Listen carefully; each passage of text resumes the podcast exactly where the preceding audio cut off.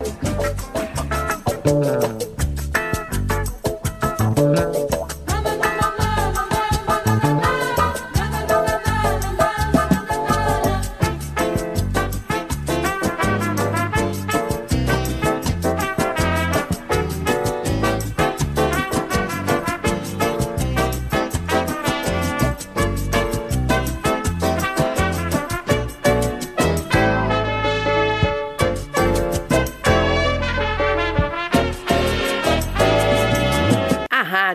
Manaua apresenta Revista Manaua com Oscar Henrique Cardoso.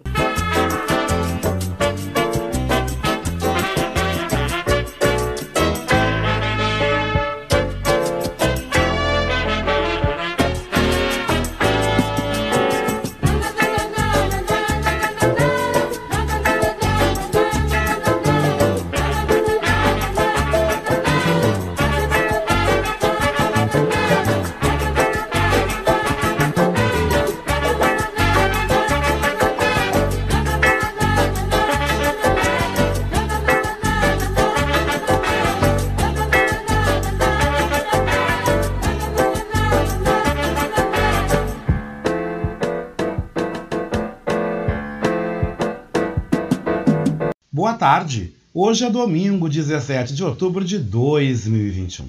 Entra no ar Revista Manaus, edição de domingo. Jornalismo, opinião e variedades no seu domingo. Com produção e apresentação de Oscar Henrique Cardoso, apoio técnico de Jefferson Sampaio, apoio institucional de Daniela Castro e Sheila Fagundes. E na direção geral da nossa Rádio Web Manaus, a Beatriz Fagundes. Eu quero começar o programa te convidando, né, te fazendo um convite. Que tal ser apoiador do nosso programa de financiamento coletivo? Ficou interessado? Então ouça o nosso recadinho.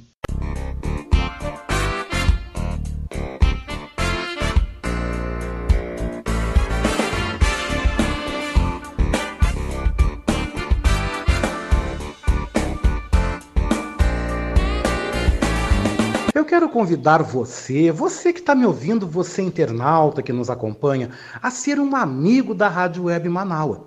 Você pode ser nosso amigo e também nosso parceiro no nosso projeto do financiamento coletivo. Acesse manaua.com.br barra doe e escolha uma forma para você contribuir para o fortalecimento de um canal de comunicação independente e democrático. Lá você vai encontrar diversas formas de contribuição como boleto, cartão de crédito e até mesmo depósito em lotéricas ou agências da Caixa Econômica Federal. Sua contribuição é fundamental para aprimorarmos ainda mais a nossa estrutura. Se você desejar saber mais sobre financiamento coletivo, você pode entrar em contato com a nossa colega Marilene Pullman através do telefone 51 99393 1747. Esta é a Rádio Web Manaus.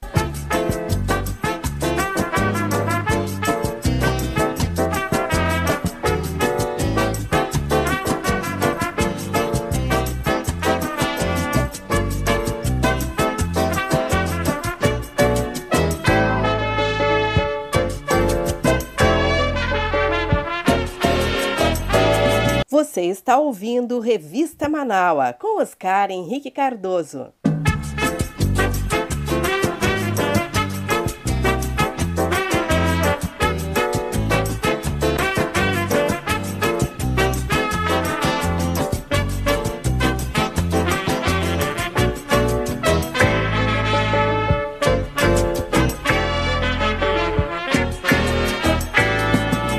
Lembrando a todos que a nossa edição é gravada. Eu volto ao vivo na programação nesta segunda-feira, a partir das 10h30 da manhã, na segunda hora do programa Voz da Resistência.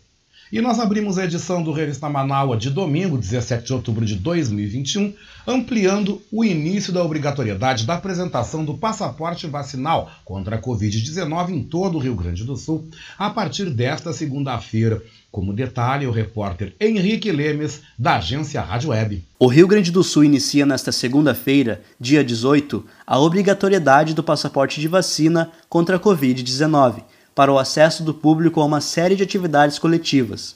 A medida tem como objetivo estimular a população a obter a imunização contra o vírus. A comprovação será obrigatória em competições esportivas, locais de eventos sociais, infantis e de entretenimento, como casas noturnas, por exemplo, feiras e exposições corporativas e similares, assim como apresentações em shows, cinemas, teatros e casas de espetáculos, além de parques temáticos e de diversão, e outras situações consideradas atividades de alto risco de contaminação pela Covid-19. Todos os documentos emitidos pelos órgãos de saúde são aceitos como passaporte vacinal. O principal deles é o comprovante emitido pelo aplicativo Connect SUS, que pode ser baixado em celulares com sistema Android ou iOS.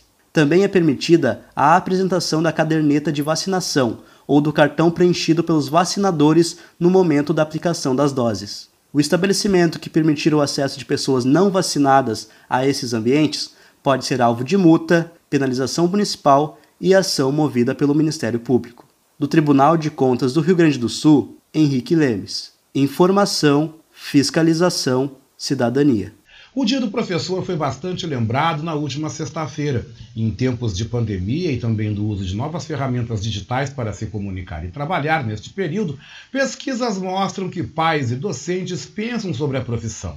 Na reportagem de Carolina Prazeres, também da agência Rádio Web. Devido à pandemia da Covid-19 e vários pais precisando se adaptar a novas formas de aprendizagem, nove em cada dez famílias passaram a valorizar mais os professores do país. É o que afirma a pesquisa Datafolha, realizada com 1.301 responsáveis de todo o Brasil. O levantamento aponta que 89% dos entrevistados se disseram impressionados com o caráter desafiador da profissão e com o nível de preparo que ela exige. Mesmo assim, muitos professores ainda se sentem desvalorizados. O professor Valdeci Barros reclama da falta de apoio para a qualificação da categoria. Fazer um mestrado, um doutorado, uma especialização, você não tem incentivo, você tem dificuldades e os nossos salários são muito baixos. Acho que é uma das grandes melhorias para a categoria, além de construir planos de carreiras mais sólidos, era estabelecer um padrão de salário melhor. Os professores têm que trabalhar às vezes três turnos, dois turnos para poder ter uma condição razoável. Então é uma categoria realmente muito desvalorizada valorizada no país como um todo. O Brasil tem mais de 2 milhões de professores que dão aulas em escolas públicas e particulares. O piso salarial determinado por lei fica em torno de 3 mil reais. Em outra pesquisa, esta realizada pelo Instituto Península, 90% dos professores afirmam que não recebem salários compatíveis com o nível de complexidade da sua atuação. O Maranhão é um dos estados com melhor remuneração aos professores no país. O secretário de Educação do Estado, Felipe Camarão, informa como o Estado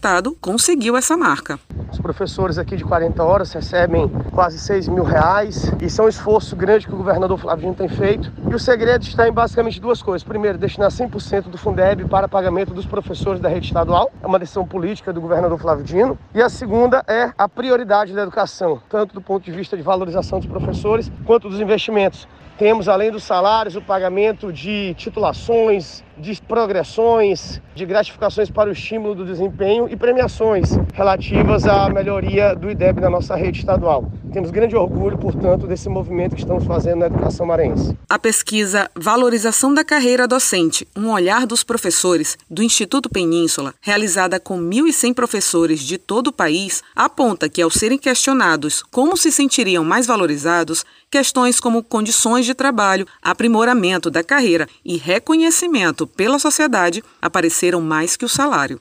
Agência Rádio Web do Maranhão, Carolina Prazeres. E no mercado de trabalho, a pandemia trouxe novos tempos. E buscar novos talentos a partir de agora é um desafio para as empresas, conforme destaca o repórter Norberto Nortari, também da agência Rádio Web buscar novos talentos e entender como serão os resultados nas empresas em um período pós-pandemia. Esses serão alguns dos desafios dos empregadores a partir de agora que querem modernizar ainda mais os seus ambientes de trabalho. O estudo Talent Trends da Randstad, líder global em soluções de RH, mostrou que entre os principais pontos para essa retomada estão a manutenção da flexibilidade com o trabalho híbrido e o reforço na requalificação. A pesquisa foi feita com 850 diretores e líderes de capital humano em 17 mercados mundiais, incluindo o Brasil. O relatório fornece insights globais sobre as principais tendências de talentos que dominarão 2021. O documento mostrou que, mesmo com a redução do trabalho presencial, a produtividade continua em alta. Além disso, revelou ainda que a partir de agora há uma necessidade maior de experiência por parte do colaborador e uma tendência à busca por talentos temporários. O presidente da Randstad no Brasil, Fábio Bataglia, entende que o modelo de formação terá algumas modificações a partir de agora. Há uma necessidade de novas competências que antes não eram tão exigidas,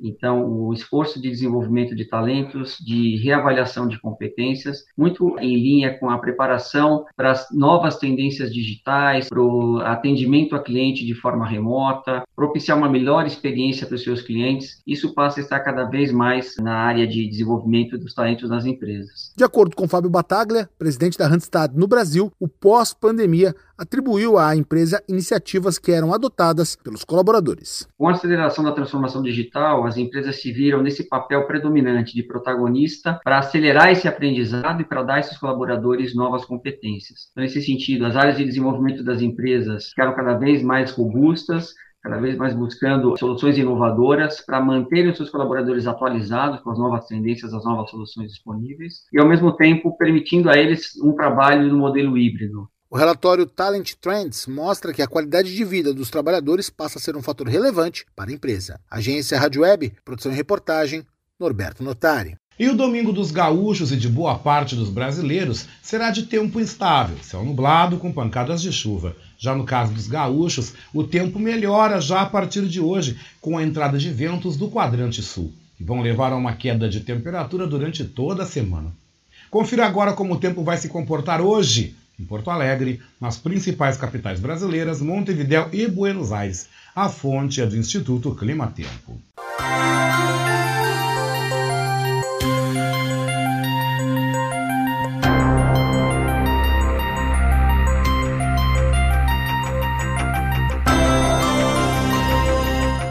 Porto Alegre, capital e região metropolitana, tem neste domingo tempo bom, céu parcialmente nublado, temperatura máxima de 22 graus.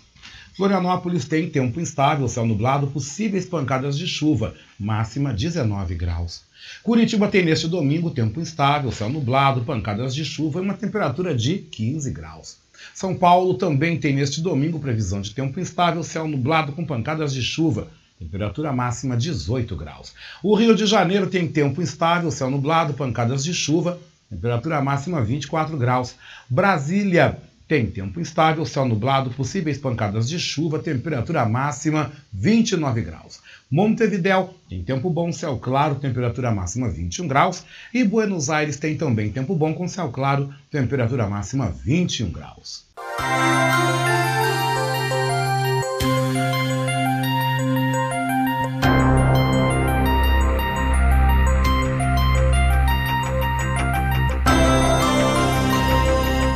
E no próximo bloco do Revista Manaus, edição de domingo, você tem as efemérides, o Momento Saúde, mais uma edição dos Famosos em Revista, o quadro Viva la France com o professor Maurício Gomes, também os quadros Batucando por Aí com Edinho Silva, a LB nas ondas do rádio e a presença do nosso time de colunistas, né? Olha, não sai daí, hein? Revista Manaus, edição de domingo, volta em 3 minutos e meio.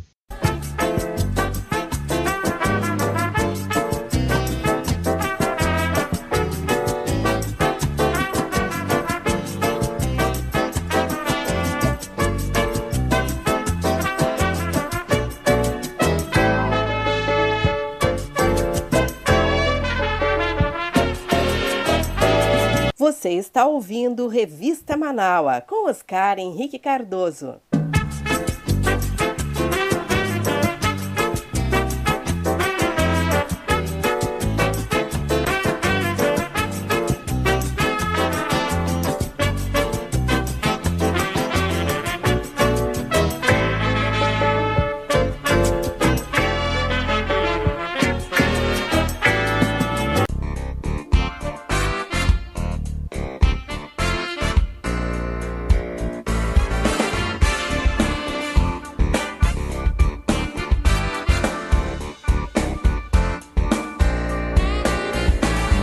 Eu quero convidar você, você que está me ouvindo, você internauta que nos acompanha, a ser um amigo da Rádio Web Manaua.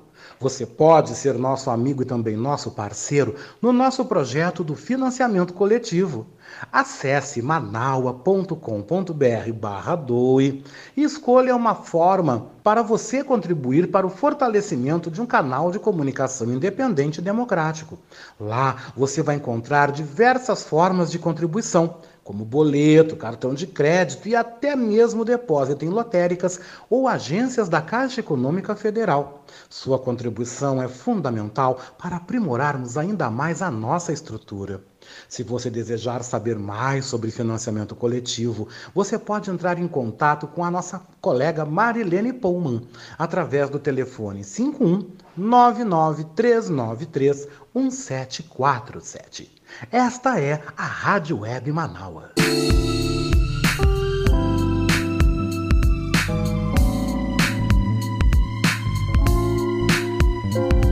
Oi, você está ouvindo o nosso Revista Manaua?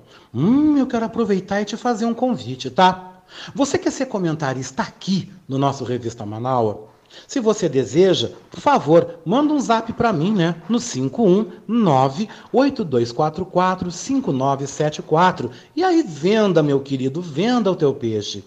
Também envie um áudio com tempo máximo entre 5 a 7 minutos.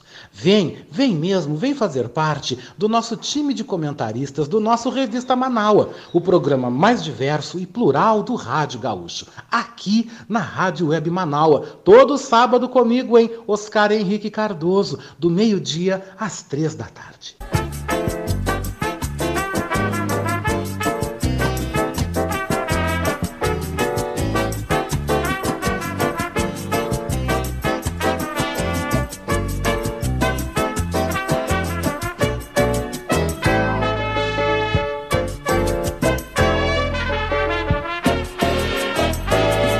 Você está ouvindo Revista Manaua com Oscar Henrique Cardoso.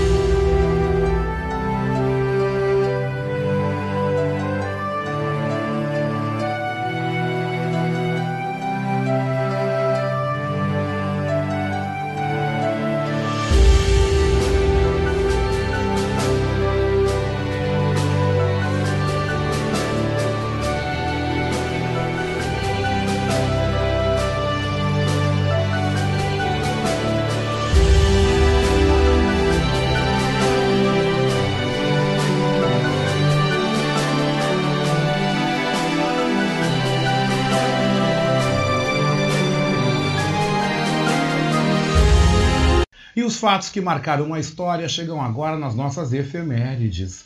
Hoje, domingo 17 de outubro, é o dia do eletricista. O santo do dia é São Inácio de Antíqua. Hoje, em 1902, o primeiro motor de um veículo Cadillac era construído nos Estados Unidos. Em 1925, começaram a ser encontrados fósseis de dinossauros nos estados americanos de Utah e Novo México. Em 1961, cerca de 240 pessoas morrem na Argélia durante um protesto contra as regras coloniais impostas pela França. Em 1969, a emenda constitucional número 1 é outorgada na junta militar, incorporando os itens do AI-5 e permitindo que presidente fechasse o Congresso e cassasse mandatos. Em 1979, Madre Teresa de Calcutá era agraciada com o Prêmio Nobel da Paz. Em 1989, o presidente José Sarney sancionava a lei do divórcio. Em 1997, restos mortais de Che Guevara eram enterrados em Cuba, 30 anos após a sua morte. Em 2006, os Estados Unidos atingiam uma marca histórica de 300 milhões de habitantes. E em 2008, terminava o mais longo caso de cárcere privado da história do estado de São Paulo. Depois de ficar 100 horas refém do ex-namorado Lindenberg Alves, a estudante Eloá Cristina Pimentel levou um tiro no crânio e teve morte cerebral. Sua amiga Nayara Rodrigues da Silva, que também foi mantida em cárcere privado junto com Eloá, foi baleada no rosto e sobreviveu ao episódio. O caso aconteceu na cidade de Santo André, no ABC Paulista. E no nosso Momento Saúde tratamos sobre a venda de medicamentos em supermercados, a qual se torna tema de uma polêmica, como explica a repórter Denise Coelho, da agência Rádio Web.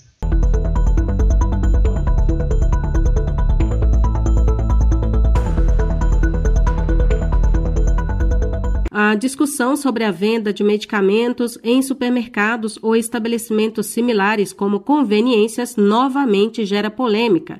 O assunto vai ser discutido em audiência pública no dia 18 de outubro, nesta segunda-feira, na Comissão de Seguridade Social e Família da Câmara. O debate virtual foi convocado pela deputada federal Adriana Ventura diante da liberação para esse tipo de comércio prevista no projeto de lei 1774 de 2019. O Conselho Federal de Farmácia se manifestou contrário à mudança. De acordo com o presidente da entidade, Walter da Silva Jorge João, trata-se de um risco à saúde pública e à profissão, o que, para ele, exige mobilização tanto da categoria como da sociedade pela rejeição da proposta. Em um país como o Brasil, que está no topo da lista das nações que mais se automedicam no mundo e que tem nos medicamentos o principal agente causador de intoxicações e que gasta cerca de 60 bilhões do SUS ao ano para tratar danos causados por medicamentos, é inadmissível que mudanças na lei como essa ainda sejam cogitadas. É? Creio que é uma involução, ainda mais quando estamos em meio a uma campanha da Organização Mundial da Saúde, que em 2017 elegeu como desafio global a redução pela metade dos danos causados por medicamentos no mundo. A audiência está marcada para as duas e meia da tarde do dia 18 de outubro, segunda-feira. Acesse pela internet no endereço edemocracia.câmara.lege.br barra audiências barra sala barra 2376 edemocracia.câmara.lege.br barra audiências barra sala barra 2376 Agência Rádio Web de Brasília, Denise Coelho.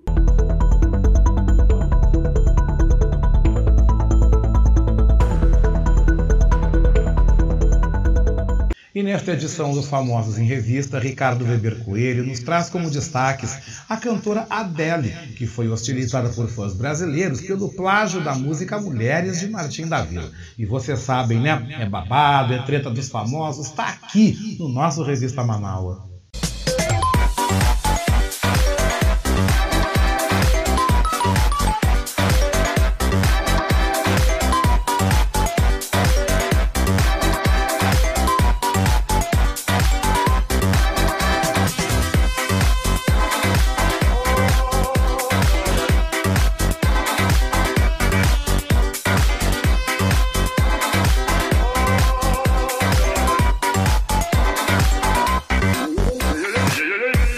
Olá, Oscar. Boa tarde. Boa tarde aos amigos Manaualtas, tudo bem? E no nosso quadro Famosos em Revista dessa semana, eu trago mais um destaque internacional. Uh, tudo porque a questão de mais ou menos um mês, um mês e meio, a internet acordou com uma notícia bastante curiosa. Né? E, e, e junto com essa notícia veio a polêmica. Uh, a notícia uh, de, dizia, né, que uma grande cantora internacional estava sendo acusada de plágio, né? E essa cantora, ela dispensa apresentações, né? É ninguém menos do que a cantora britânica Adele, que ela supostamente, né, tá, estaria plagiando uma música de um cantor, de um sambista brasileiro, é, um dos seus maiores sucessos, que é o Martinho da Vila, então a Adele estaria plagiando a canção Mulheres. Né? Uh, Adele só queria promover o seu novo single numa live neste fim de semana, mas não contava com a dedicação e a revolta dos fãs brasileiros. Eles mostraram que, eles, eles mostraram que estão engajados e fizeram questão né, de uh, levantar uma hashtag na internet, né?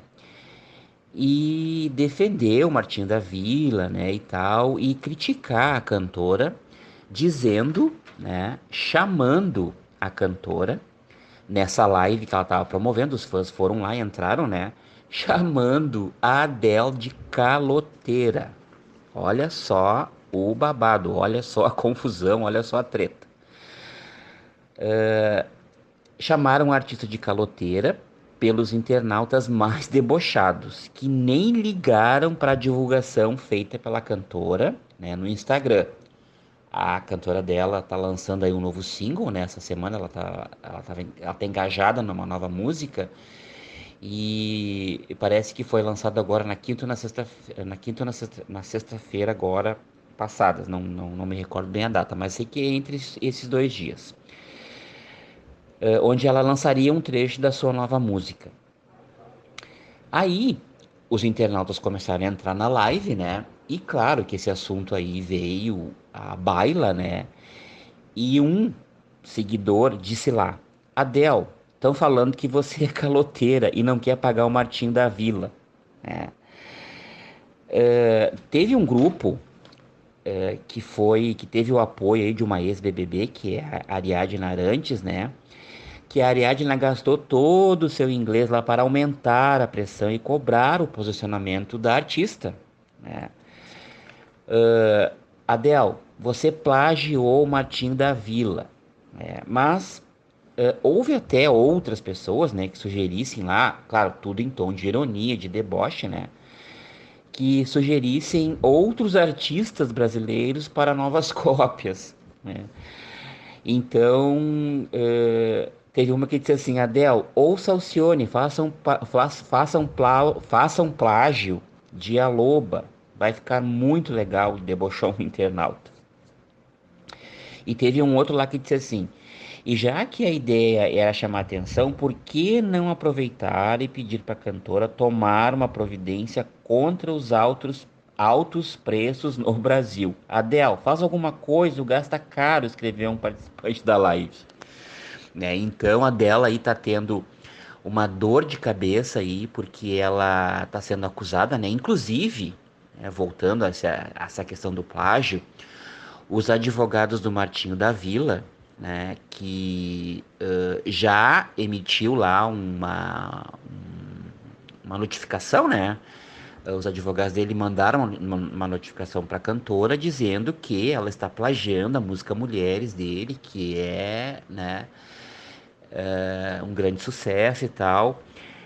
E a dela então tá, ela não tá tendo assim, não tá tendo paz, não tá tendo sossego, porque em meio a toda essa polêmica, toda essa essa confusão aí de plágio, ela muito provavelmente esteja lançando essa música essa semana, de repente até para desviar um pouco o foco, né, dessa acusação de plágio né, da cantora da, da cantora, né?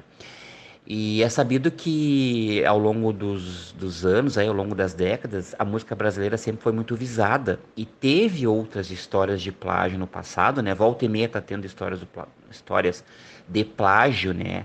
De cópias de músicas brasileiras, porque a música brasileira é muito rica, ela é muito conhecida no mundo inteiro, né? E tá sempre assim... Uh, tá, sempre, tá, tá sempre sendo buscada né, por esses artistas, né, tá sempre estão sempre de olho na música brasileira. Então a dona Adela aí eh, não está livre, né? Ela plagiou, ela não se pronunciou ainda, não se sabe em que pé está. E ela não, não respondeu muito provavelmente à notificação do Martinho da Vila, né? Provavelmente os advogados dela estejam cuidando disso. Então essa semana, então nessa semana o destaque é esse, um destaque internacional, trazendo aí a dor de cabeça da cantora Adele, que ela não pode aparecer em público, né, como ela apareceu agora numa live para promover a sua nova música. E é claro que esse assunto aí ela vai ser muito cobrada, vai ser criticada, né? Porque os internautas, a gente sabe, eles não deixam barato, ainda mais os fãs, né? Uh, brasileiros aqui que também gostam do Martinho da Vila. Né? uh, cobrando aí da cantora Adele que ela pague né, os direitos autorais do plágio que ela fez da música Mulheres do nosso Martinho da Vila.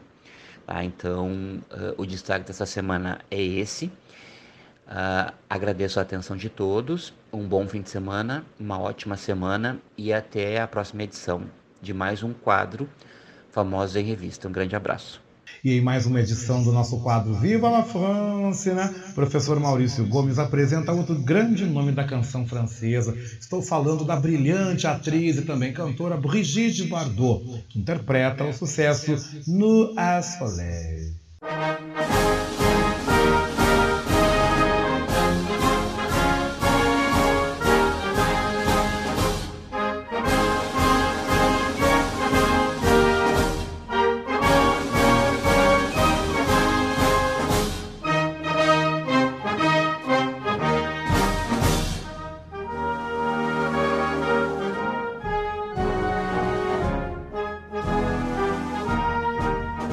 Boa tarde, ouvintes do Revista Manaua. Boa tarde, Oscar. O Vive la France de hoje traz Brigitte Bardot, que nasceu em 28 de setembro de 1934. É uma atriz francesa que iniciou a carreira como cantora e modelo. Teve uma infância relativamente sem problemas econômicos, mas sob uma rigidez por parte dos pais, que escolhiam seus companheiros de brincadeiras, o que a fez não ter muitos amigos. No cinema, protagonizou o polêmico filme E Deus Criou a Mulher. Foi considerado um símbolo sexual de sua época, protagonizando diversos relacionamentos polêmicos. Depois que abandonou o cinema, tornou-se ativista dos direitos dos animais. Em 1985, recusou o prêmio da Legião da Honra Francesa. Hoje ouviremos um sucesso de Brigitte Bardot, Nu au Soleil.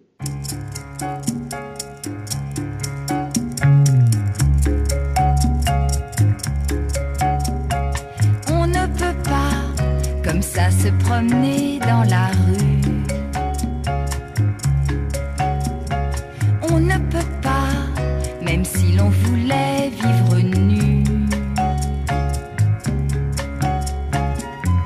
Et pourtant, sans être impudique au fond, j'avoue franchement que c'est grisant.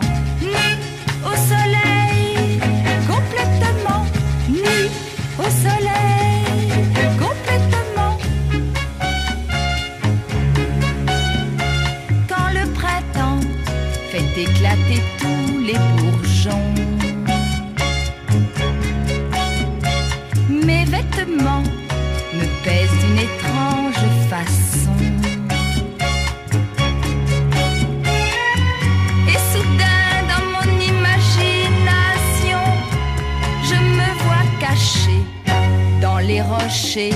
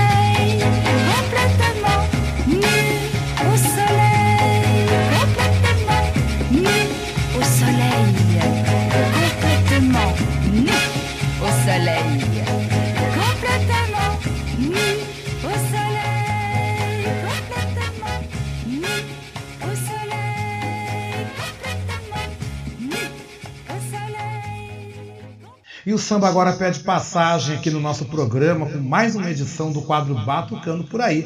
O radialista, blogueiro e pesquisador Edinho Silva hoje nos traz o samba por conta da saudosa rainha Beth Carvalho, que interpreta o samba Tendência. Tudo bom, Edinho? Pode chegar.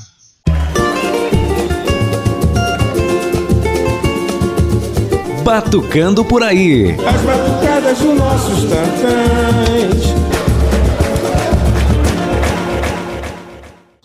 Olá, Oscar Henrique Cardoso, queridos e queridas ouvintes do programa Revista Manaus. Tudo bem?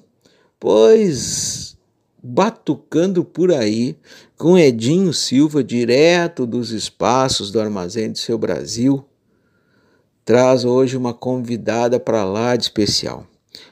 Bete Carvalho interpretando um samba de autoria de Jorge Aragão, Tendência. É samba, uma letra que fala, uma poesia, na verdade, né? Uma poesia que fala de estender a mão, de ofertar, de oportunizar a compreensão, a tolerância e tudo mais. Depois de um determinado tempo, ah, parece que a outra parte, a quem teve a mão estendida, não teve a mesma compreensão ou não teve a sabedoria de utilizar da me melhor forma. Mas a certeza de que a nossa parte a gente fez, isso é, é o que nos conforta. E assim, nas diferentes relações, e não só as de amor, mas as relações de afeto, de amizade, na família, no clube, na igreja, no, no terreiro, seja lá onde for. Façamos a nossa parte e com isso, mantemos acesa a chama da esperança de dias melhores, de um Brasil mais igual, de mais justiça, menos violência e mais oportunidades. Que possamos continuar perseverantes por um mundo melhor. Nós que passamos, estamos vivendo momentos tão tensos e tão tristes, tão duros, não merecemos isso. Tá certo? Então convido a Beth Carvalho para animar o nosso comentário semanal por aqui. Tá bom? Um grande abraço a todos, obrigado pela audiência. Fiquem bem, vacina para todos e viva o SUS. Braço do Edinho Silva. Fui!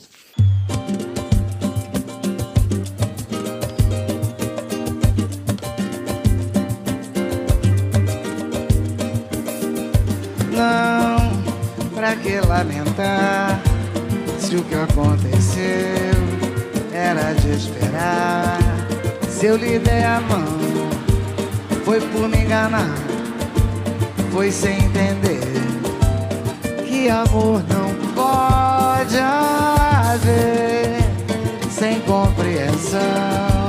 A desunião tem de aparecer e aí está, e aí está o que aconteceu. Você destruiu o que era seu. Você entrou na minha vida, usou e abusou, fez o que quis. Agora se desespera dizendo que é infeliz. Não foi surpresa pra mim, você começou pelo fim. Não me comove o pranto de quem é ruim. E assim quem sabe essa mágoa passando você vem assim redimir dos erros que tanto insistiu por prazer pra vingança de mim. Diz que é carente de amor, então você tem que mudar. Se precisa, pode me procurar. Laraiaia, laraiaia, laraiaia. Se eu lhe dei a mão por me enganar, foi por me enganar, foi sem entender que amor não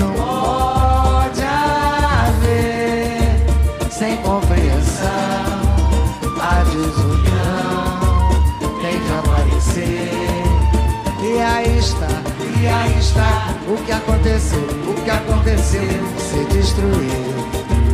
O que era seu, você entrou na minha vida usou e abusou, fez o que quis e agora se desespera dizendo que é infeliz. Não foi surpresa pra mim, você começou pelo fim. Não me comove o pranto de quem é ruim. E assim, sabe essa mágoa passando, você vem assim, redimir dos erros que tanto insistiu por prazer, pra vingar-se de mim. Diz que é carente de amor.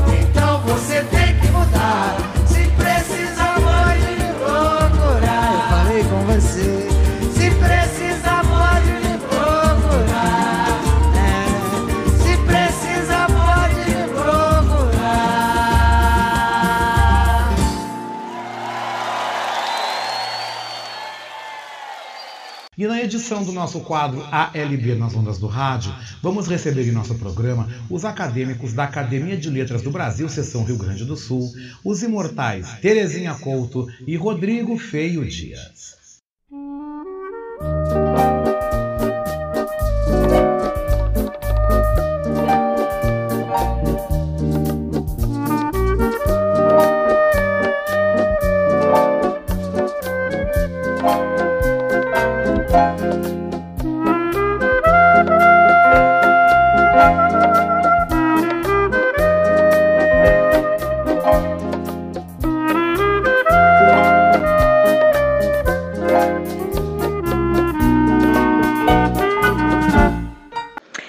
Academia de Letras do Brasil, seccional Rio Grande do Sul.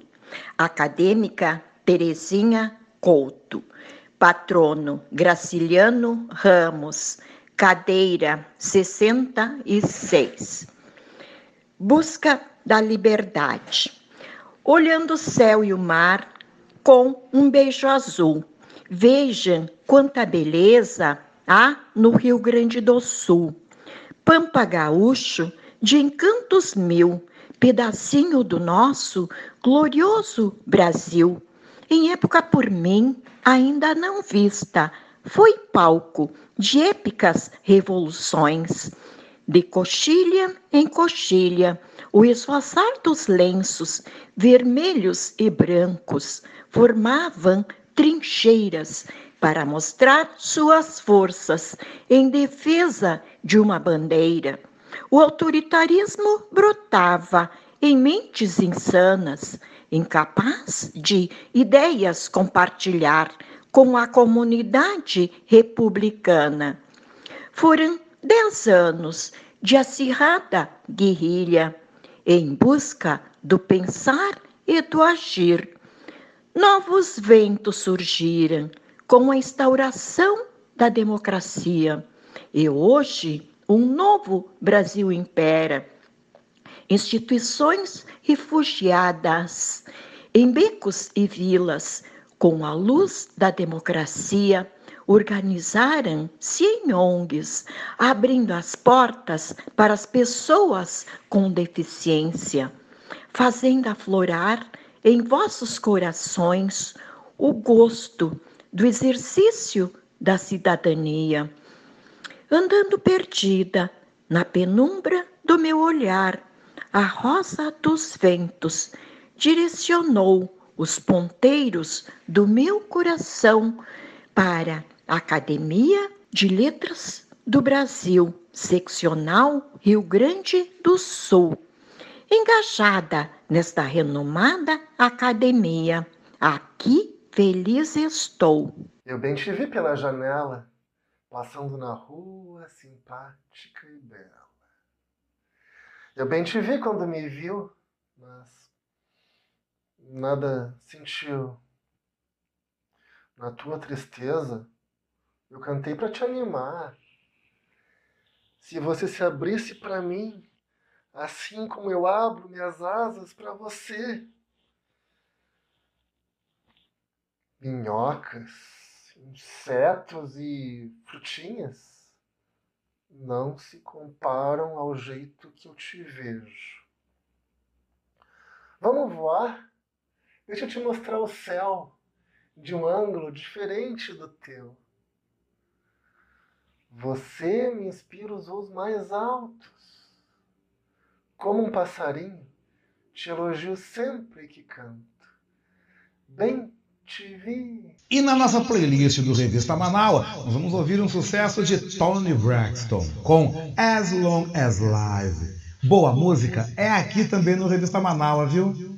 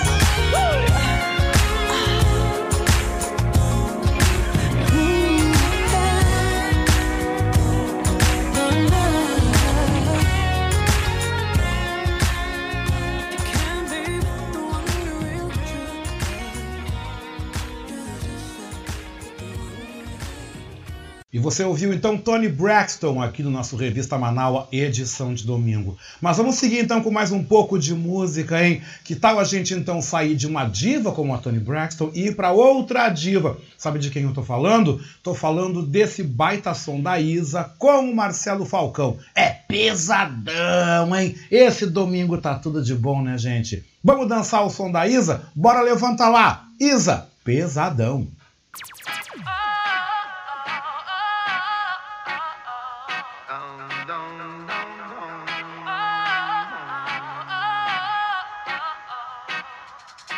Vou reerguer o meu castelo, ferro e martelo, reconquistar o que eu perdi. Eu sei que vão tentar me destruir, mas vou me reconstruir, voltar mais forte que antes. Quando a maldade aqui passou e a tristeza fez abrigo, luz lá do céu me visitou e fez morada em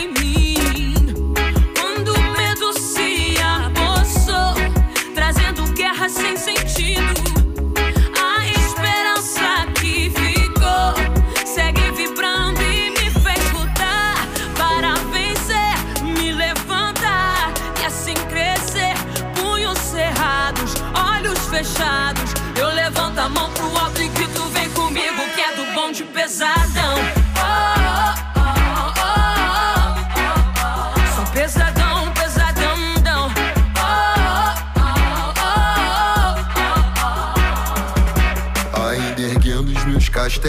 Vozes e ecos. Só assim não me perdi.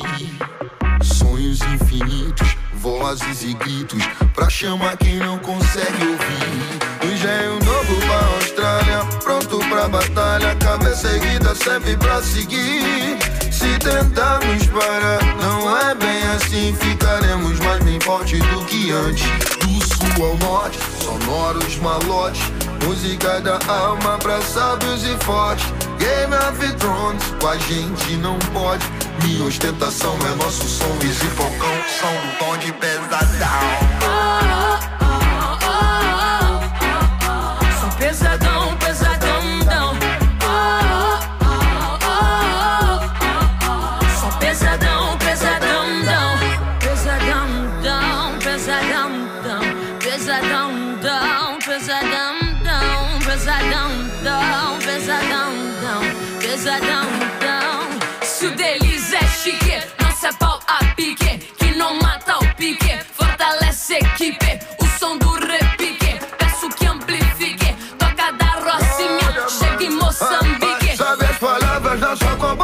Muito espaço, passo no seu caminho Atitude, papo, rap, pesadão Dialeto, repique como raio de giz Isa, como imperatriz Amizades e ela, novo castelo. Easy Falcão, som bonde, bonde, bonde Pesadão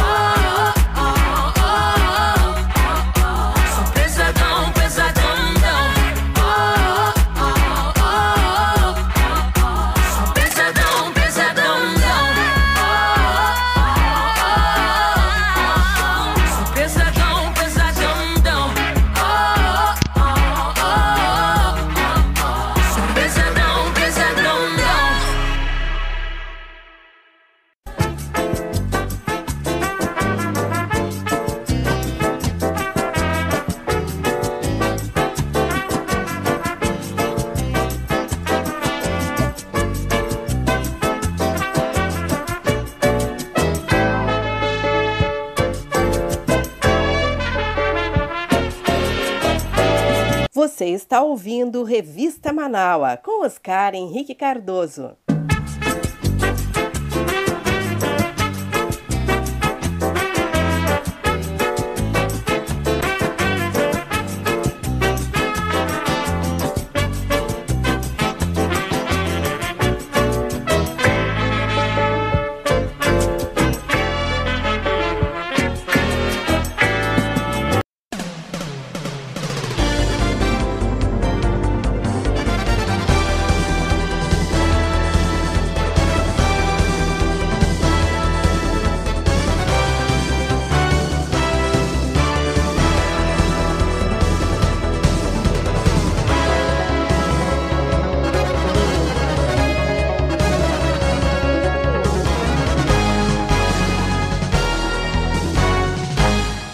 E no esporte, a 27ª rodada do Brasileirão tem jogos importantes para os três times gaúchos. Neste momento, o Inter está em campo enfrentando o Palmeiras, na Arena Palmeiras, em São Paulo. Grêmio e Juventude se enfrentam logo mais às 6h15 da tarde na Arena Grêmio, aqui em Porto Alegre. E é o primeiro desafio do novo técnico Wagner Mancini, vencer o Juventude e tirar o Grêmio da vice na lanterna da Série A. O Juventude, por sua vez, se mantém na 15ª posição e por enquanto não conquista acesso para nenhum grande torneio. Voltando a falar sobre o Grêmio, a lista de jogadores para a partida de hoje conta com o retorno de quatro titulares que não estavam à disposição do interino Thiago Gomes na última rodada. Voltam de suspensão Rafinha, Thiago Santos e Douglas Costa. Os três receberam o terceiro cartão amarelo contra o Santos e ficaram de fora da derrota seguinte diante ao Fortaleza. E o novo técnico Wagner Mancini aposta numa reação do time já contra o Juventude. É, não tem como você fazer grandes mudanças táticas nem de treinamentos em dois dias. Né? A mudança que tem que existir é de dentro para fora. É uma mudança é, de mentalidade, é uma mudança de atitude. Isso tudo você consegue muitas vezes ao longo do tempo através de treinamentos, de, de concepção de jogo, de conceitos de jogo. Neste momento, eu estaria sendo é, é, muito. É, eu não teria como exemplificar, e, e sim você tem que atuar na parte emocional do atleta. Todos eles sabem jogar, já jogaram, inclusive fizeram bons jogos esse ano. Né? Então você tem que resgatar o que cada um tem de melhor. E para isso há um resgate coletivo e não só individual. É, o resgate de você poder é, gerar uma convicção, uma confiança para entrar em campo, sabendo que é, o torcedor ele está ansioso e nós temos que trabalhar com isso também, passar para o torcedor uma confiança necessária para que ele possa jogar junto com a gente. É, eu sei que no começo vai ser o contrário, o torcedor vai tentar nos incentivar, mas é dentro de campo que a gente vai fazer com que o coro seja mantido e que a gente é, se reforce com toda, é, é, com tudo a, a, com toda aquela atmosfera que tiver dentro do estádio, para que a gente possa iniciar já no domingo uma boa reação.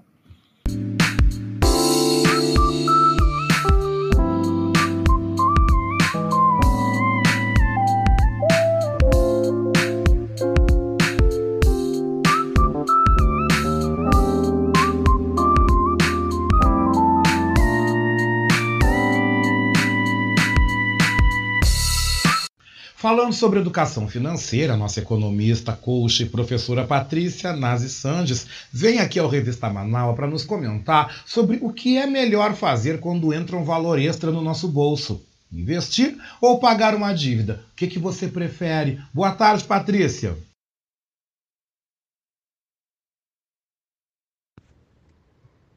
Olá, meus amigos da Rádio Manaua, tudo bem?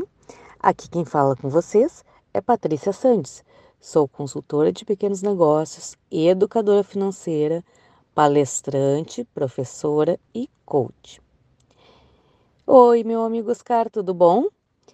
Pessoal, essa semana quero comentar sobre uma questão de educação financeira, de um esclarecimento importante que me fizeram essa semana. Em uma das palestras, em uma das mentorias, uh, um, um aluno me fez essa pergunta e eu achei muito importante. É melhor investir ou pagar dívidas com um valor extra ou com um décimo terceiro, com algum dinheiro que esteja entrando? Vamos deixar uma questão bem clara. Nunca compare o rendimento de um investimento com os juros de uma dívida. Por exemplo, eu tenho um valor extra. Eu vou investir em uma ação da bolsa que vai me render mais do que os juros daquela dívida em um mês, ou eu pago aquela dívida que me, me, me está me cobrando um juros muito alto, ou mesmo que não sejam juros tão alto, mas que eu imagino que eu possa ganhar mais com o investimento. E esta comparação não cabe de forma racional, porque qualquer investimento que tu pense que tu vai ganhar 10, 15, 20, 25 ao mês é um rendimento de alto risco e um rendimento isolado. O que, que eu quero dizer? Se você vai aplicar em uma ação na bolsa. Pode ser que em um mês você ganhe esses 20%. Pode ser que naquele mesmo mês ou no mês seguinte você perca 25%. E se você direcionar o seu valor, o seu dinheiro, esse dinheiro extra, ou mesmo o dinheiro de uh, um décimo terceiro, que né, você sabe que vai chegar o 13 terceiro no final do ano. Qual é a resposta? Cuide sempre das suas dívidas. Não permita que as dívidas se desenvolvam. Investir ou pagar dívida. pague a dívida. Por quê? Nenhum investimento é garantido a ponto de bancar as suas dívidas. Há investimentos melhores, há outros tantos que não rendem tanto, mas daí a longo prazo, médio e longo prazo. Mas a opção mais acertada é pagar dívidas. E aqui vão três pontos importantes. Eu tenho mais de uma dívida. Que dívida eu escolho? Que dívida eu devo pagar primeiro? Quais as mais importantes? Ou qual aquela que eu tenho que priorizar? A de maior urgência. O que, que é a dívida de maior urgência? É aquela dívida que coloca em risco ou algum bem ou mesmo a sua segurança, a sua liberdade, como dívidas de pensão alimentícia para os filhos. Em segundo lugar, dívida de maior juros. Em terceiro, dívida de custo-benefício. Por exemplo, você está pagando aquela dívida não porque ela tem maior juros ou porque ela vai lhe causar algum dano importante, mas porque ela abre precedente para outra compra ou para outra liberação de crédito. Pessoal, essas foram as minhas dicas de hoje. Fiquem à vontade para entrar em contato. Me sigam lá pelo Instagram, Patrícia Santos, underline planeja. E uma ótima semana a todos. Sobre comportamento, a nossa psicóloga Biana Lauda traz um tema bastante interessante no programa. Comentar sobre a primavera e o mito de Perséfone. Muito boa tarde, Oscar. Boa tarde a todas e todos os ouvintes do programa Revista Manaua. Faz pouco a gente entrou na primavera, né? Essa estação tão encantadora que a gente caminha por aí e vê as plantas florindo, brotando, que tudo fica mais colorido na natureza. Então eu queria contar para vocês sobre um dos mitos que tem relação com a origem das estações, especialmente esse momento em que chega a primavera, que é o mito da Perséfone. Bom, Perséfone é filha de Deméter, de Zeus. Deméter é a deusa da fertilidade do solo, da agricultura, do clima, sendo cultuado então pelos agricultores, tendo trigo como um dos seus símbolos. E Zeus é então o senhor dos deuses, o rei do Olimpo. É, Perséfone é uma das filhas preferidas de Deméter. É uma menina dócil, pueril, encantadora, sempre rodeada das flores e jardins férteis da terra de sua mãe Deméter. Eis que um dia Hades, o poderoso rei das trevas, comandante do submundo, se apaixona perdidamente por Perséfone, coisa que nunca antes havia acontecido, porque ele tinha uma fama assim de ter um coração gelado. Então ele se apaixona e decide raptar a deusa para o seu mundo. Então, num belo dia de sol, em que Perséfone colhia as flores, ela sente a terra simplesmente desmoronar. E eis que surge Hades com sua carroça imponente e captura a linda donzela para o mundo das trevas. Deméter fica simplesmente desesperada com o sumiço da filha e procura enlouquecidamente por todos os cantos da terra por nove dias e nove noites sem parar, sem descansar. Com a tristeza e o desespero de Deméter, toda a terra começa a definhar. As plantações começam a morrer, as árvores, todas as outras plantas começam a secar e sobre a terra se espalha um pânico terrível, porque se Deméter não encontrasse Perséfone, esse seria o fim da vida na Terra. Então ela roga desesperadamente a Hélio, deus do sol, da consciência, da sabedoria, que lhe indique então um caminho que ela possa encontrar sua filha. Então Hélio conta para Deméter que Perséfone tinha sido raptada por Hades. Deméter fica furiosa e ordena que Zeus imediatamente traga sua filha de volta ao Olimpo. Zeus então envia Hermes para buscar Perséfone no mundo dos mortos. Mas Hermes chega lá e descobre que não é bem assim, que Perséfone tinha comido a romã, que é o fruto do submundo e que quem comesse estaria destinado a permanecer lá para sempre. Zeus então faz uma negociação com Hades, um acordo, e, e diz que então Perséfone ficaria três meses do ano no submundo e os outros nove meses no Olimpo. O acordo é então aceito e Perséfone passa a ser a rainha do mundo dos mortos e ao mesmo tempo integrante dos deuses do Olimpo. Então, os três meses que ela passa no submundo seriam é, esse período de inverno na Terra, em que a tristeza de Deméter faz com que a Terra fique fria, seca, e com a subida da Perséfone de volta ao Olimpo, viria então a primavera, porque com a alegria da sua mãe, então faria tudo brotar e florir novamente. Bom, esse é um mito interessante que traz o simbolismo das estações dentro dessa perspectiva dos movimentos cíclicos da Terra e também das nossas emoções. Mas também traz essa figura muito interessante da Perséfone, que é uma deusa que percorre o mundo dos mortos e o mundo dos vivos, né? O mundo de baixo, o mundo de cima, o mundo do inconsciente, o mundo do consciente, simbolicamente traz essa possibilidade de movimento entre esses dois mundos.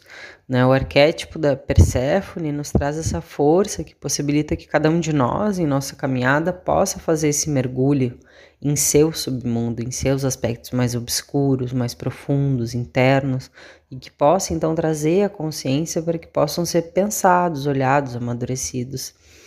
Uh, é esse o caminho que cada um de nós faz no, no seu processo de desenvolvimento psíquico, de internalizar e expressar, de mergulhar e subir a superfície, de adentrar o mundo interno e trazer à tona esses conteúdos para que possam ser elaborados sob a luz do sol. Esse mito também traz metaforicamente esses momentos em que todos nós passamos na vida, em que tudo parece correr bem, nós estamos felizes, satisfeitos ou então apenas cômodos em uma situação segura e a terra desmorona sobre os nossos pés, né? A gente é raptado para aspectos mais infernais da vida, quer dizer, mais dolorosos, sofridos, intensos, mortíferos. São as iniciações que a gente recebe da vida, os cortes, as marcas que se impõem no nosso caminho e que absolutamente a gente não pode controlar. E é um grande aprendizado aceitar esses momentos, por mais doídos que sejam, e fazer essa negociação interna entre os aspectos que nos puxa para uma carga mais pesada de sofrimento e esse aspecto que quer seguir vivendo, florindo. Então, esse mito nos traz essa sabedoria dos ciclos da vida dos, e dos nossos processos psíquicos, né? O inverno pode às vezes parecer devastador, mas na verdade é uma estação fundamental em que a Terra se recolhe, se preserva, descansa para depois florir novamente. Então ficam os questionamentos, né, as reflexões de como que tu lida com as estações, com as mudanças, com os ciclos, com qual estação que tu tem mais facilidade, com qual estação que tu te identifica mais ou qual estação é mais difícil para ti, né? Tanto a estação externa quanto as, as estações internas. Tá, pessoal? Ficam essas reflexões para a gente seguir pensando. Eu vou ficando por aqui. Um ótimo final de semana a todas e todos, ótima semana. Grande abraço, Oscar. De volta ao Revista Manaus, o professor Maurício Gomes nos comenta sobre o Dia do Professor, o qual eu aproveito também e parabenizo. Boa tarde, professor Maurício. Boa tarde, ouvintes do Revista Manaua. Boa tarde, Oscar. O tema do meu comentário de hoje é o Dia do Professor. Trabalhei em diversas áreas durante a minha vida profissional, mas acabei seguindo minha verdadeira vocação e me tornei professor. Sem dúvida, é preciso ter uma vocação e um objetivo firme para seguir essa profissão tão árdua, mas por outro lado gratificante. Ser professor é ter empatia, um exercício diário de saber se colocar no lugar do outro. É, sobretudo, poder despertar a consciência numa pessoa que deposita no profissional a sua confiança. Com certeza, um professor é um exemplo, uma referência que segue o seu aluno por vezes uma vida inteira. Quem não se espelhou em um professor na sua vida? Mas na nossa educação atual, alguns colegas sofrem agressões dos mais diversas formas, com desrespeito dos alunos.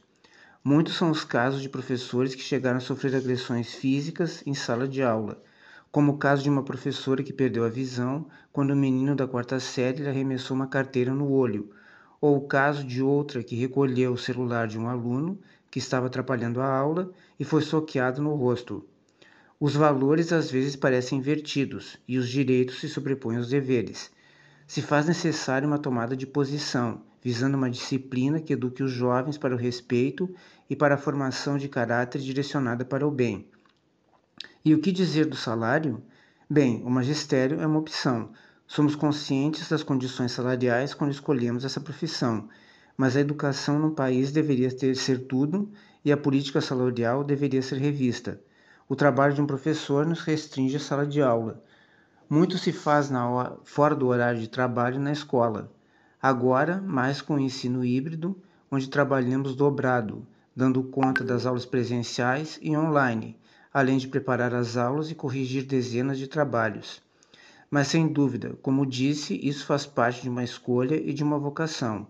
O magistério é quase um sacerdócio, e não existe nada mais gratificante do que o retorno que temos em ver o crescimento e o aprendizado de um aluno além, é claro, de alguns casos em que demonstram carinho, respeito e afeto. Portanto, é importante seguir com o trabalho e permanecer com a dedicação, porque, sem dúvida, educação é tudo.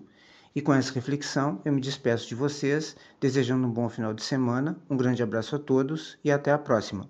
E o jornalista e escritor Paulo Franklin comenta nesta edição do Revista Manaus sobre as más condições das estradas gaúchas e brasileiras. Boa tarde, ouvintes da Rádio Manaus e do programa Revista Manaus. As nossas estradas estão bem complicadas. Nas viagens que se aproximam no verão agora, teremos a surpresa de estradas que não foram melhoradas muitos buracos, falta de sinalização e também um fluxo de veículos que não comporta dentro do que temos de malha viária.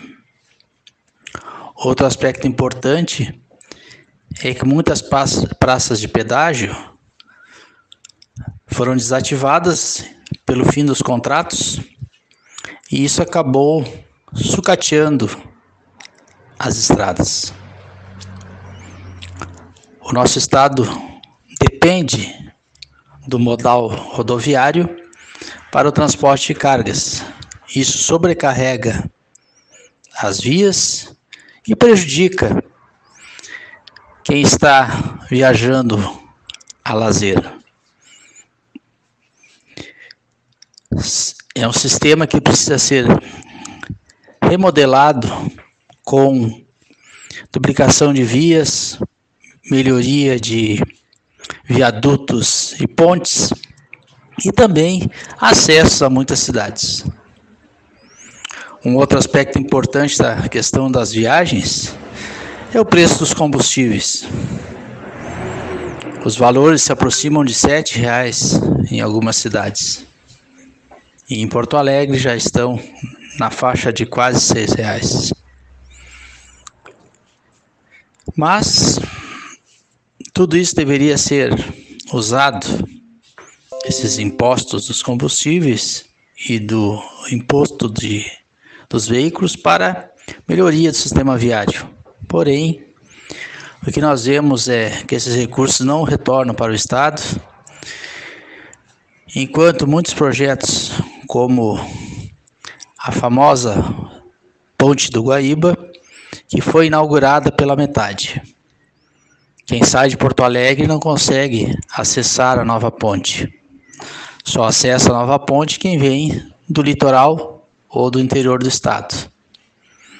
Quem chega a Porto Alegre pode ainda desfrutar da bela imagem que temos do alto da ponte mas faltam alguns acessos à ponte e saídas da ponte. Mas vamos aguardar, afinal, esta ponte era um projeto para, quem sabe, a Copa de 2014, como tantos outros.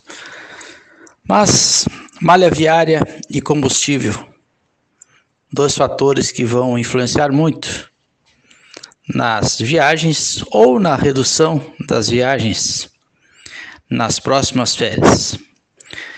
Boa tarde, sou Paulo Franquin falando para Rádio Manaua e Revista Manaua. E o ator, produtor cultural e também apresentador Fábio Klein chega ao nosso Revista Manaus para nos comentar sobre a polêmica em torno da distribuição de absorventes íntimos para jovens escolas públicas e mulheres em situação de rua. Boa tarde, Fábio Klein. Boa tarde, Oscar. Boa tarde, ouvintes da Manaua. A voz da resistência, Fábio Klein aqui falando. É, pessoal, é, teria tanta coisa para comentar, né?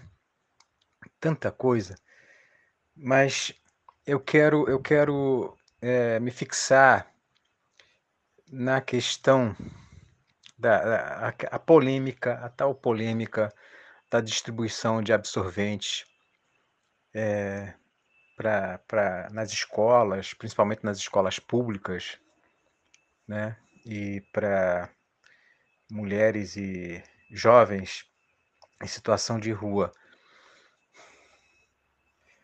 O veto do, do, do presidente é, não é não é surpresa para ninguém. Eu não fiquei surpreso, nem um pouco. Não fiquei nem um pouco surpreso.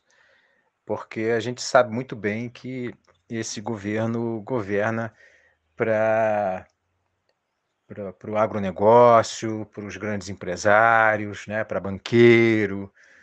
É, né, afinal de contas, tem um banqueiro no Ministério da Economia.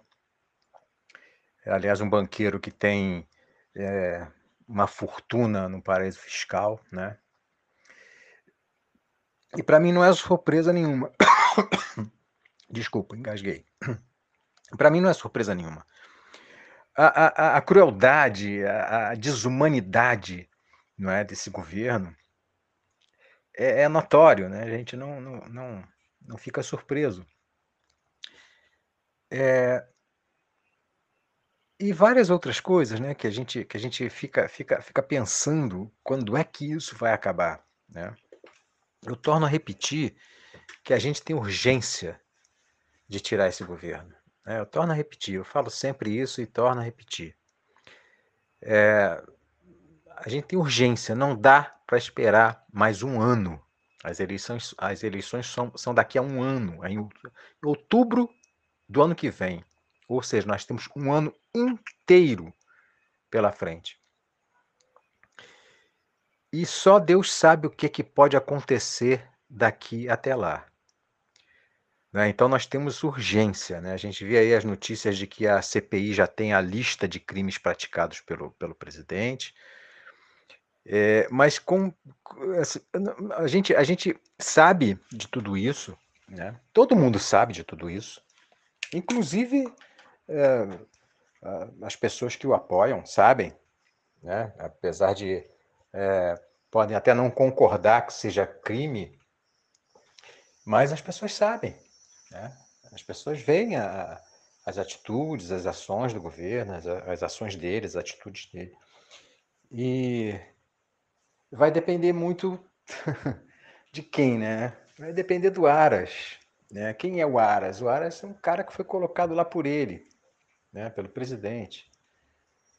É, a gente vê aí também o Lira, né? presidente do Congresso, que é, é, é, é está sentado em cima de cento e tantos pedidos de impeachment. Então eu acho muito difícil, acho muito difícil, mas tem que haver uma maneira de tirar esse camarada de lá antes de completar um ano, mais um ano de, de, de governo, porque a gente não vai aguentar. O que, que vai ser? Já tem gente passando fome, gente é, pedindo osso, né? É, vemos aí mercados né, totalmente desumanos também, né, que passaram a vender, né, vender osso, vender o que eles jogavam fora, né, o que eles doavam, o que eles davam, para as pessoas pediam. Né? Eu mesmo, quando eu, quando eu tinha cachorro, hoje um dia eu não tenho, mas sempre tive né, cachorro ou gato, mas quando eu tinha cachorro, eu mesmo pedia, ia no mercado pedia, ah, quando sobrar um osso aí, guarda para mim aí que eu quero levar para o meu cachorro tal. Enfim, hoje as pessoas é, é, pedindo osso para se alimentar, para alimentar sua família. né? muita gente passando fome, muita gente desempregada. Né? Como é que vai ser mais um ano desse governo aí? O que, que, que, que pode acontecer ainda? Né? Enfim, é, eu fico muito preocupado, fico muito preocupado. Nós estamos passando por uma situação crítica, né? a, a, a questão da pandemia, nós já, já estamos razoavelmente né, controlados, nós já estamos partindo para a terceira dose, a dose de reforço, é, muita coisa já está voltando ao normal, né? eu acho, acho a questão do, do passaporte é, é, importante, a pessoa tem que provar né, de que tomou a vacina. Eu achei ótimo uh, o presidente ser barrado no, no, no, estádio, porque não, não, não estava vacinado, achei ótimo. É assim mesmo, é isso mesmo que tem que ser, tem que ser é, dessa maneira. Se fosse ele, fosse o Papa, fosse quem fosse. Né? Enfim, essa situação tem que acabar, porque não, não, tem como, não tem mais condições. A gente não tem mais condições de continuar sofrendo tudo isso que nós estamos sofrendo. O nosso povo está sofrendo demais. O nosso povo está sofrendo demais. Nosso povo não merece isso. Né? Eu, eu, digo com toda sinceridade. Até quem, quem ainda o apoia, quem, quem sabe, não merece, porque é, eu tenho certeza que o orgulho de muita gente não deixa né? voltar atrás, não deixa admitir que errou, né? Está sofrendo, mas não admite, né? Defende, enfim, enfim, defende, defende o, a fortuna que o, que o que o ministro tem no paraíso fiscal, enfim, a pessoa está passando fome, desempregada, não tem como alimentar a família, mas defende que o ministro tenha é, uma fortuna no paraíso fiscal e que controle a economia né, para que é, não perca nada, muito pelo contrário, para que lucre sempre. Né? Enfim, é, é, é, é complicado, é preocupante, eu, eu, fico muito preocupado, mas estamos aqui na resistência, estamos aqui na luta. É, Oscar, é, um grande beijo para você, um beijo para todas e todos. Aí, bom fim de semana, bom resto de final de semana. E até quarta-feira no Submundo. Tchau, tchau. E para fechar a participação do nosso time de comentaristas do nosso Revista Manaua, o nosso querido Oscar de Souza Marim volta ao programa para também apelar aos nossos líderes de esquerda para não dar palanque ao pré-candidato Ciro Gomes. Boa tarde, Oscar. Olá, boa tarde. Boa tarde, Oscar Henrique Cardoso, meu mestre da comunicação. Meus queridos companheiros ouvintes do Revista Manaua, uh, meu comentário essa semana vai no sentido de fazer um apelo para as nossas lideranças da esquerda, que nós sabemos, Oscar, que muitos deles ouvem o Revista Manaua, assistem a nossa programação, participam da voz da resistência. Precisamos parar de dar palanque para um cidadão chamado Ciro Gomes. Este senhor vem se esgueirando nos partidos de esquerdas durante muitos anos e tentando sempre é, pairar de bom moço e a gente sabe dos, dos, do seu histórico, do seu, para quem ele prestou serviços lá atrás, nos anos de chumbo, e aonde realmente ele quer chegar. E a única maneira que ele vê hoje, infelizmente num partido histórico como o partido do falecido Leonel Brizola, ele tenta agredindo uh, seus companheiros da esquerda, que nossos companheiros, no caso não dele, uh, tentando se classificar para a terceira via e buscando o voto anti-Bolsonaro como se fosse a salvação da lavoura. E aí nós ficamos aqui de tititi, um diz que me diz, que outro diz que não foi bem assim, o outro responde daqui, o outro responde de lá, e esse senhor já faz alguns dias que vem conseguindo se manter na mídia, conseguindo se manter uh, rebuscando uh, aquele pessoal menos avisado que acha que agredindo as outras pessoas pode se classificar para disputar uma eleição e infelizmente nós não tivemos ainda, nossos líderes não tiveram ainda a capacidade de entender e ignorar esse tipo de ataque, porque ele só serve para um lado. A gente, além de colocar o partido na defensiva, a dar evidência para um cidadão que não, como eu tenho costumado dizer nas minhas intervenções por onde eu uh, passo, com os meus amigos, com meus uh, companheiros, nos comentários que a gente faz, ele foi para Paris e voltou, mas a sua credibilidade ficou lá. Ele não tem mais credibilidade nenhuma, porque ele é um dos responsáveis pelo tudo que, tá, que estamos passando ne, nesses dias de hoje. Então eu queria fazer esse pedido que uh, até meus próprios companheiros ouvintes que não comentem, que não compartilhem, que, que ignorem esse tipo de situação, porque estamos fazendo exatamente aquilo que ele quer.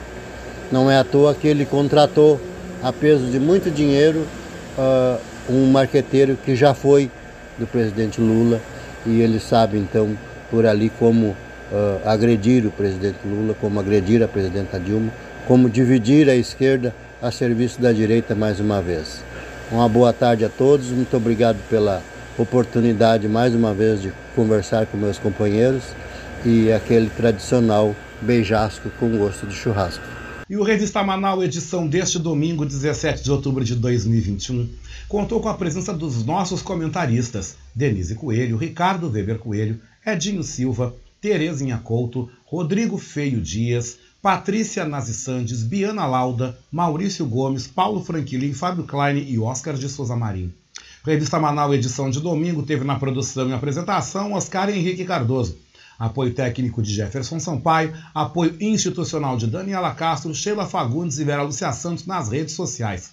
E na direção geral da Rádio Web Manaus, Beatriz Fagundes. A seguir, você fica com a reprise do programa Submundo com Fábio Klein. E às sete da noite, ao vivo, você confere mais uma edição do programa Domingo.com, com Adroaldo Bauer Correia e convidados. E eu, Oscar Henrique Cardoso, volto ao vivo nesta segunda-feira, às dez e meia da manhã, na segunda hora do programa Voz da Resistência.